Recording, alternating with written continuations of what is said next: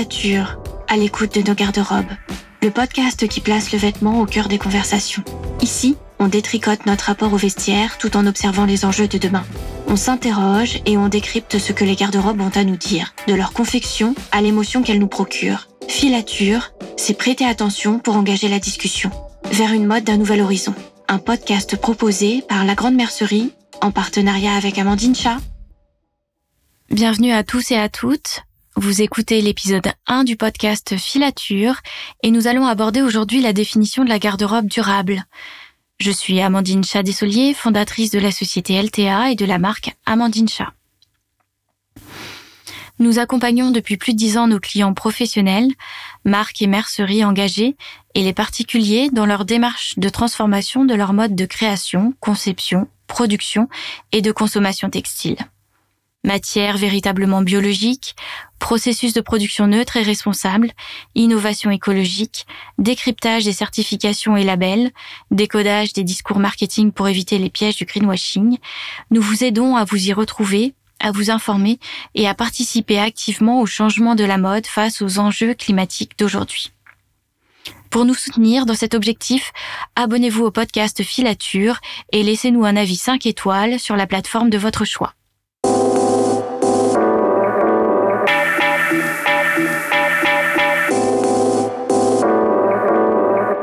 Nous nous retrouvons dans cet épisode pour réfléchir ensemble à une notion qui semble simple de prime abord, composée de deux mots, à savoir la garde-robe. Si ce terme désigne aujourd'hui la pièce où l'on se change et où l'on entrepose ses vêtements, ou encore l'ensemble des vêtements et accessoires qu'une personne a en sa possession, au Moyen Âge, la garde-robe désignait les toilettes, initialement la pièce d'aisance, puis à partir du 19e siècle, la cuvette utilisée pour les toilettes. Cette utilisation du terme garde-robe est bien évidemment tombée en désuétude, et de nos jours, la garde-robe ou encore son faux anglicisme, le dressing, n'est utilisé que pour désigner cette pièce réservée au rangement de nos vêtements et l'ensemble de ceux-ci. Si l'on se penche sur l'histoire de notre civilisation, et plus spécifiquement celle du vêtement et de notre relation à celui-ci, on remarque aisément que l'invention et la nécessité sociale d'avoir un dressing, ou encore une garde-robe pièces dédiées uniquement au rangement des vêtements, sont très récentes. Avec l'augmentation de l'offre et les changements de consommation du textile depuis plus de 20 ans, via l'émergence des modèles de production et de vente de la fast fashion, la commode ou l'armoire ont été détrônés par les placards qui débordent de collections vite remplacées, que l'on n'a pas le temps de porter, de pièces devenues obsolètes dès qu'elles ont franchi notre porte, ou encore de vêtements aux coulisses peu reluisantes, où se mêlent esclavagisme moderne, épuisement des ressources planétaires et empoisonnement organisé. Avoir une garde-robe est devenu synonyme d'être à la mode. Nous nous sommes retrouvés à consommer les vêtements plus vite que Lucky Luke ne dégaine son arme pour suivre le rythme effréné imposé par les marques de fast fashion et rester à la mode à tout prix. Nos achats ont débordé de nos placards, de nos chambres, puis sont partis coloniser d'autres pièces de notre maison. Nous ne vivons plus chez nous, mais chez nos vêtements. Sur nos écrans de télé ou de téléphone, on nous fait la promotion d'idéaux qui seraient à atteindre par tous, au centre de villas, des dressings à la superficie démesurée quand certains vivent à 10 dans 20 mètres carrés, où les vêtements sont rangés par saison, couleur ou encore thème, présentés comme dans une exposition permanente ou un magasin. Consacrer des mètres carrés, de l'énergie pour chauffer une pièce inhabitée, quel luxe dans un monde aux ressources limitées. Cette surenchère constante, épuisante, avec un objectif inatteignable, le toujours plus est-il sain pour nous, pour l'environnement, nous a fait perdre le fil de ce que devait être une garde-robe. Est-ce qu'être à la mode à tout prix est l'objectif à atteindre pour combler ce besoin primaire qui est d'être vêtu? Car oui, il faut le rappeler, s'habiller avant tout, c'est aussi essentiel que respirer, boire ou manger. Et pourtant, l'apparence et le style vestimentaire restent au cœur de nos garde-robes. Le vêtement devient le porte-étendard du soi, de l'expression de sa personnalité. Mais comment la garde-robe peut-elle être encore l'expression de soi dans nos garde-robes identiques, compulsives, chaotiques et gigantesques? Que cherchons-nous en remplissant ainsi tous les placards de nos maisons? Depuis quelques années, je vois émerger, à la fois dans le milieu de la mode et dans le milieu du do-it-yourself, du faire soi-même, la notion de garde-robe durable, ou encore de garde-robe raisonnée comme une peau sur image, Cette notion vient mettre un coup d'arrêt à la folie anxiogène de l'achat parce que c'est à la mode, de vêtements ou encore de tissus pour se poser, pour prendre le temps de regarder ce que l'on possède, de réfléchir à ce qui nous fait plaisir, les couleurs, les matières, les motifs, et ce que l'on porte vraiment. Le rythme effréné de l'engrenage de la fast fashion ou encore du fast do it yourself est stoppé net il ne s'agit plus de plaisir immédiat et de jeter au fond du placard, comme un mouchoir jetable, son vêtement acheté ou cousu pour passer à un autre sans jamais y revenir. La notion de garde-robe durable nous réapprend à choisir nos vêtements pour nous, à les aimer et à les chérir, en les entretenant pour qu'ils nous accompagnent dans nos aventures quotidiennes le plus longtemps possible. C'est ainsi l'occasion de remettre de la valeur dans les vêtements que l'on porte, de se questionner, de s'informer sur les matières, les processus de production, de redonner du crédit au savoir-faire et de les valoriser. Finalement, ce ralentissement et la sobriété associée à la démarche qui en découle ont un impact positif sur nous, mais aussi sur tous les acteurs du monde du textile.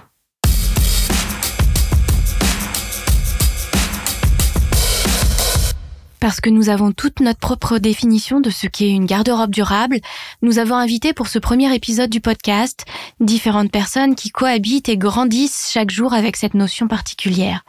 Blogueuse do-it-yourself couture, marque de patron de couture, journaliste mode et activiste, elle nous raconte dans la suite de cet épisode ce qu'est pour elle une garde-robe durable.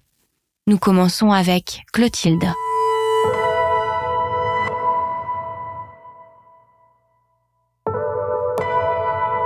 Bonjour, c'est Clotilde du compte Instagram Couture Clos et aujourd'hui on va parler ensemble de la constitution d'une garde-robe durable. Alors pour celles et ceux qui auraient besoin d'une définition rapide de ce concept, euh, le mieux peut-être va être de vous dire que la garde-robe durable, eh bien c'est totalement à l'opposé de la fast fashion. La fast fashion, qu'on appelle également industrie de la mode jetable, ce sont des vêtements peu qualitatifs, à bas prix, confectionnés dans des usines qui ne respectent pas les droits humains ni les conditions de travail, et sans compter la pollution et la destruction des écosystèmes qu'elle engendre. Donc la garde-robe durable, eh bien c'est tout le contraire. Euh, c'est avoir euh, des vêtements qui ont un faible impact écologique et qui vont durer dans le temps. C'est plutôt simple hein, comme définition, mais cela va demander une certaine réflexion pour aboutir à ce résultat. Alors avant de se constituer une garde-robe durable, pour moi, il y a une étape préliminaire obligatoire, euh, c'est celle de la garde-robe raisonnée. Je mets vraiment l'accent sur cette étape car euh, sans elle, la garde-robe durable ne peut pas se révéler. Tout simplement car on ne peut pas se lancer dans une garde-robe durable si on n'a pas déjà une première réflexion sur notre garde-robe actuelle. Le but euh, de cette garde-robe raisonnée, ça va être de constituer du coup une base solide pour pouvoir ensuite la développer et l'étoffer. Alors une garde-robe raisonnée est axée euh, pour moi sur euh, plusieurs points et c'est très concret, vous allez voir. tout d'abord, je vous conseille de faire un état des lieux de votre garde-robe actuelle. Un état des lieux, c'est quoi? Autrement dit, en fait, on sort tout des placards et on essaye. Suite à ces essayages, il va ressortir euh, un tri. Certains vêtements ne nous vont plus, d'autres sont abîmés ou non réparables, d'autres encore ne correspondent plus hein, au style qu'on souhaite porter. Bref, tout ça pour vous dire que quelle qu'en soit la raison, si vous jugez que tel ou tel vêtement n'est pas assez porté euh, ou ne le sera plus, il est temps de vous en débarrasser. Il est temps d'alléger votre armoire avec des pièces que vous allez porter régulièrement et pas une fois de temps à autre. Ce tri, je sais, il n'est pas facile et il n'est pas évident non plus parce que en fait, on a parfois du mal à se détacher de certaines pièces pour telle ou telle raison. Donc, si c'est mieux pour vous, c'est important de prendre le temps et de faire ce tri peut-être euh, sur plusieurs semaines par exemple. Moi, je sais que quand j'ai des doutes sur un vêtement, donc avant de, de m'en débarrasser, en fait, tout simplement, je le mets dans un carton et je l'oublie. Et en fait, euh, je me rends compte que si je n'y pense pas pendant un mois, eh bien, je suppose que j'en ai pas besoin plus que ça en fait. Après ce tri, il va falloir déterminer un style en fait. Et euh, ben, pour trouver votre style, il y a plusieurs pistes de réflexion. Alors par exemple, ben, ça peut être de connaître les silhouettes qui nous mettent le plus en valeur. On peut partir aussi sur un constat purement chiffré euh, des vêtements que l'on porte régulièrement. Par exemple, au jour le jour, euh, eh bien vous notez toutes vos tenues et vous allez voir que vous avez des vêtements que vous portez régulièrement. Notez le style de ce vêtement. Est-ce que c'est un jean taille haute? Est-ce que c'est euh, une robe qui marque la taille? Ça, c'est un constat vraiment purement chiffré.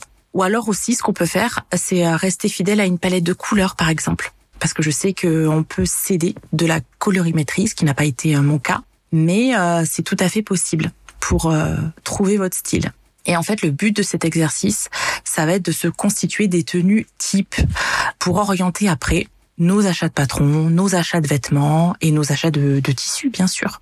Pour faciliter euh, ce travail de style, euh, moi, je vous conseille en fait de réfléchir par saison et euh, d'identifier cinq tenues pour la saison froide et pareil pour la saison chaude, par exemple.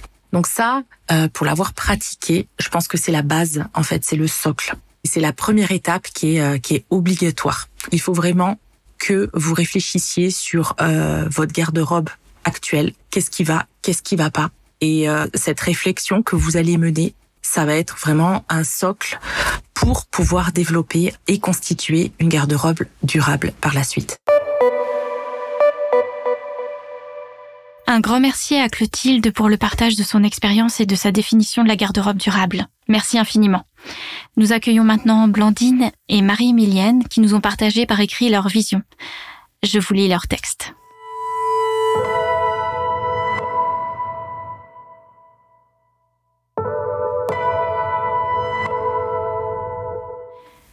Chez Ayam Pattern, nous créons toujours nos patrons de couture avec l'idée de construire une garde-robe durable. Une garde-robe durable, pour nous, commence par une garde-robe réfléchie. Pour pouvoir composer sa garde-robe durable, il faut réfléchir avant tout à son mode de vie, ainsi que sur les pièces et matériaux qui composent notre garde-robe. Il est important de se demander quelles sont les matières, couleurs et coupes dans lesquelles nous nous sentons bien. Quels sont les vêtements que nous portons le plus souvent et pour quelles activités et finalement, demandez-vous de combien de chacune de ces pièces avez-vous vraiment besoin? En répondant à ces questions, vous pourrez commencer à créer une garde-robe durable, utile, qui vous ressemble et qui vous complète. Merci infiniment Blandine et Marie-Emilienne pour avoir donné ces questions clés à la réflexion d'une garde-robe durable. Écoutons maintenant Catherine.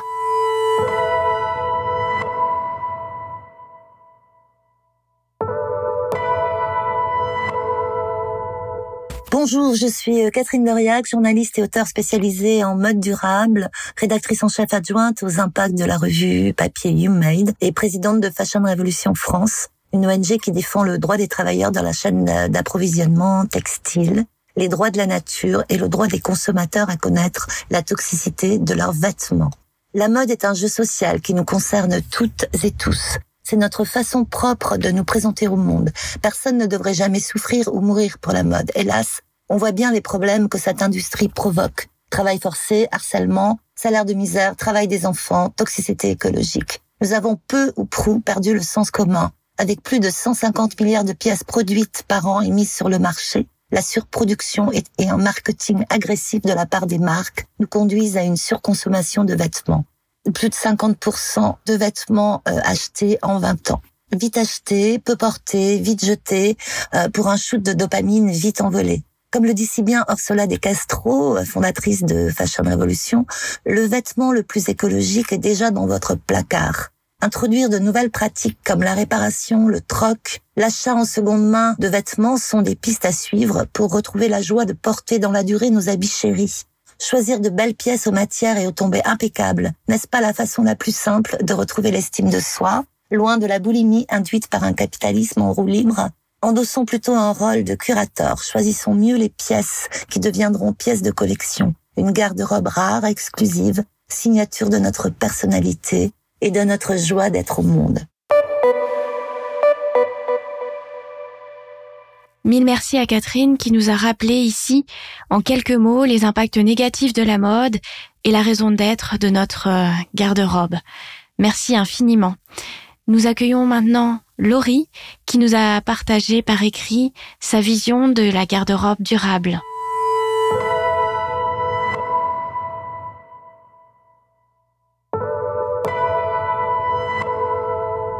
Laurie, du compte Instagram Laurition, nous a partagé son cheminement vers une garde-robe plus éthique.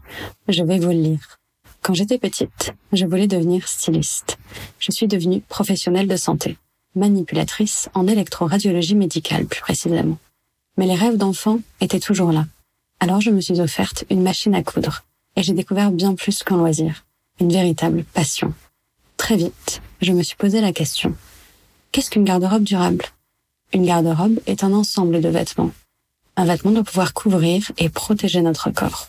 Le tissu qui le compose peut être de matière naturelle ou artificielle. Mais comment une matière artificielle, susceptible d'utiliser des substances dangereuses, peut-elle protéger mon corps? Ainsi que les hommes qui les manipulent et la nature. La garde-robe s'habillera de vêtements réalisés dans des matières naturelles. Je voulais une garde-robe respectueuse des hommes, de l'environnement et des animaux. Respectueuse dès le début. Dès la préparation des sols qui s'apprêtent à recevoir les graines. Bienveillante envers toutes les personnes qui participent à mon vêtement qu'elles garantissent leur santé et leurs conditions de travail. C'est là que j'ai découvert les différents labels, certifications. Je me suis trompée au début. J'ai cru de certains qu'ils garantissaient l'absence de substances toxiques tout au long du processus du cycle du vêtement. En prenant connaissance de comment et à partir de quoi est réalisé un vêtement, en étant consciente de l'impact écologique de nos vêtements, c'est là que le mot durable a pris tout autre sens. Durable, quelque chose qui dure dans le temps. Chaque pièce, chaque vêtement que l'on décide de mettre dans notre garde-robe est précieux. Son achat, ou si nous le faisons nous-mêmes, doit être réfléchi. Nous devons répondre va-t-il et avec quoi va-t-il être porté avant d'en faire son acquisition? Le blog Amandine Chat a été une vraie mine d'or pour répondre à toutes mes questions. Merci, merci beaucoup. Pour être au plus proche de ma définition d'une garde-robe durable, j'ai décidé de me la coudre. Il n'y a pas un jour qui passe où je ne rentre pas dans mon atelier. Je passe beaucoup de temps à l'étude de mon futur vêtement. De quoi j'ai besoin, quel va être le tissu utilisé, J'échange beaucoup et partage mes créations sur le compte lori.sio. Aujourd'hui, mon objectif d'une garde-robe cousu main est atteint. Je retrouve avec bonheur mes cousettes à chaque nouvelle saison. Mais je n'en avais pas fini avec la couture. Je commence alors l'aventure éthique. Ma première commande de tissu en tant que professionnelle, Amandine Chat, forcément. Merci Laurie pour ta confiance et ton engagement. Merci beaucoup, Laurie, pour ce partage de questionnements et de cheminement vers la construction d'une garde-robe durable. C'est très précieux. Je tiens à remercier à nouveau Clotilde du compte Clopiano, Blandine et Marie-Émilienne de la marque Ayam Pattern, Catherine Doriac, autrice, journaliste et présidente de l'ONG Fashion Revolution France, ainsi que Laurie du compte Laurie d'avoir accepté de s'être prêtée à cet exercice très peu évident de définir une garde-robe durable dans ce premier épisode. Je vous laisse continuer de votre côté les réflexions que ces définitions on fait émerger en vous à propos de la garde-robe durable et vous retrouverez avec plaisir dans le prochain épisode pour poursuivre notre compréhension de l'impact qu'engendrent nos vêtements achetés ou cousus que l'on porte au quotidien.